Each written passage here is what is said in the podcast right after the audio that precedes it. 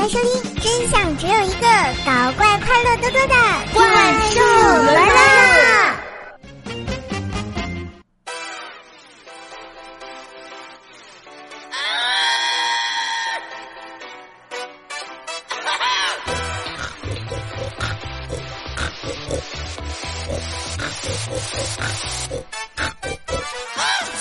嗨，亲爱的男朋友们、女朋友们，大家好，欢迎收听《怪兽来啦》，我是你们耳边的女朋友怪兽兽呀。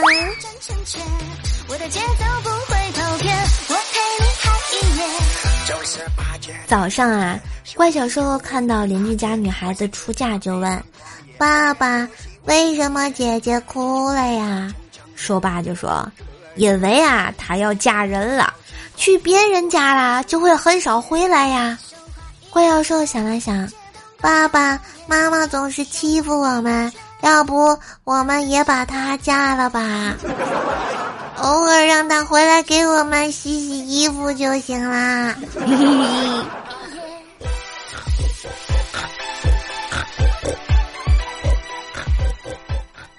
在小区溜达，看到一个大叔啊和大妈在吵架。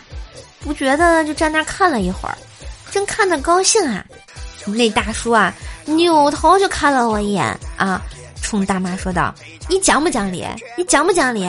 我们问问这姑娘谁有理？”我懵了，这我我不知道呀。大妈翻了个白眼，继续说：“你就让他评理，你看他嘴里叼个棒棒糖，像个傻子似的啊。”我靠，吃个棒棒糖，我招谁惹谁了呀？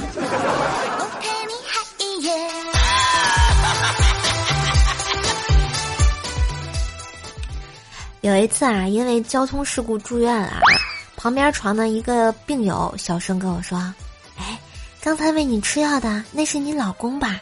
虽然人长得一般，但还是蛮体贴的。”我冷笑一下说道：“他可不是我老公。”是他开车把我撞了，所以一直照顾我呀。这 病友啊非常惊讶的说道：“啊，为什么撞你啊？是意外吗？”我淡定的说道：“他向我求婚，要照顾我一辈子，我没同意。”哎，不对，等等，我怎么感觉忽然明白了点什么？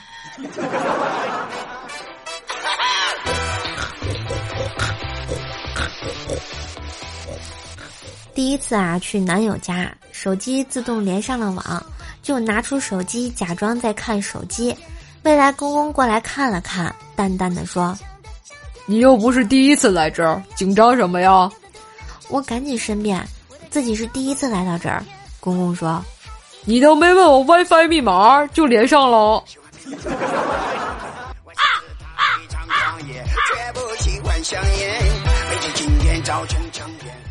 薯条呢是个胖子，平时打扮的比较中性。那天啊，他失恋了，来找我哭诉，哭着哭着啊，他就啊一个鲤鱼跃龙门扑在了我身上，瞬间我的腰就不好了，于是一起就去了医院。医生看着薯条说：“你一个大男人也不知道怜香惜玉，你女朋友这小身板能吃得消吗？” 薯条瞬间就哭得更伤心了呀！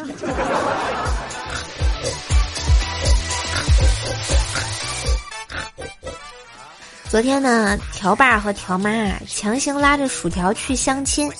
薯条和男方见面之后呢，才发现和那个男的居然是小学同学。然后啊，就听见那男的一直对他老妈说：“妈，快看快看！”哎，这就是小时候动不动就揍我，还强迫我给他写作业，天天抢我饭钱买零食的女同学。薯条看着他，默默的说了一句：“我小时候这么混蛋吗？”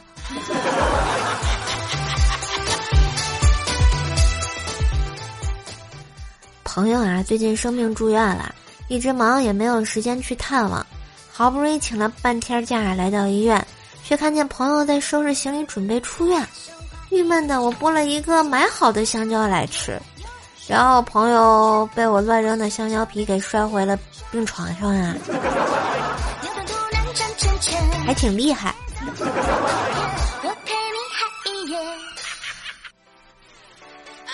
冰棍儿哥呢，曾经有一个女闺蜜，一直没有男朋友。那个女闺蜜偷偷的告诉冰棍儿哥，她不孕，不想害了别人。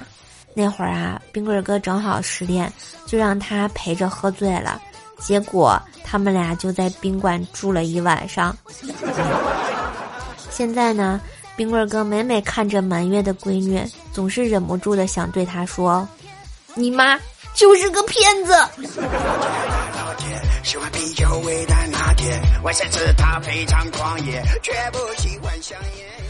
黑哥呢，高中的时候暗恋同班一个女生，然后呢，悄悄的把她手机号备注成了老婆。有一次啊，他们在公交车上偶遇，嗯，那个女生的手机找不到了，就找黑哥借手机打电话，然后黑哥想都没想就给她了。当那个女生拨出号码的一瞬间，唰的一下脸就红了。黑哥顺着声音找到了她的手机，然后黑哥拿着她手机看到的那一刻，唰的一下也脸红了啊，因为上面备注着“备胎八号”。就是八戒的老铁我有一个同事。每次上班的时候呢，都路过老板停在楼下的车，他会去拍拍车身，然后说：“孙子，爷爷来上班了。”昨天刚伸出手，后车窗打开了，然后今天我好像就没看见他。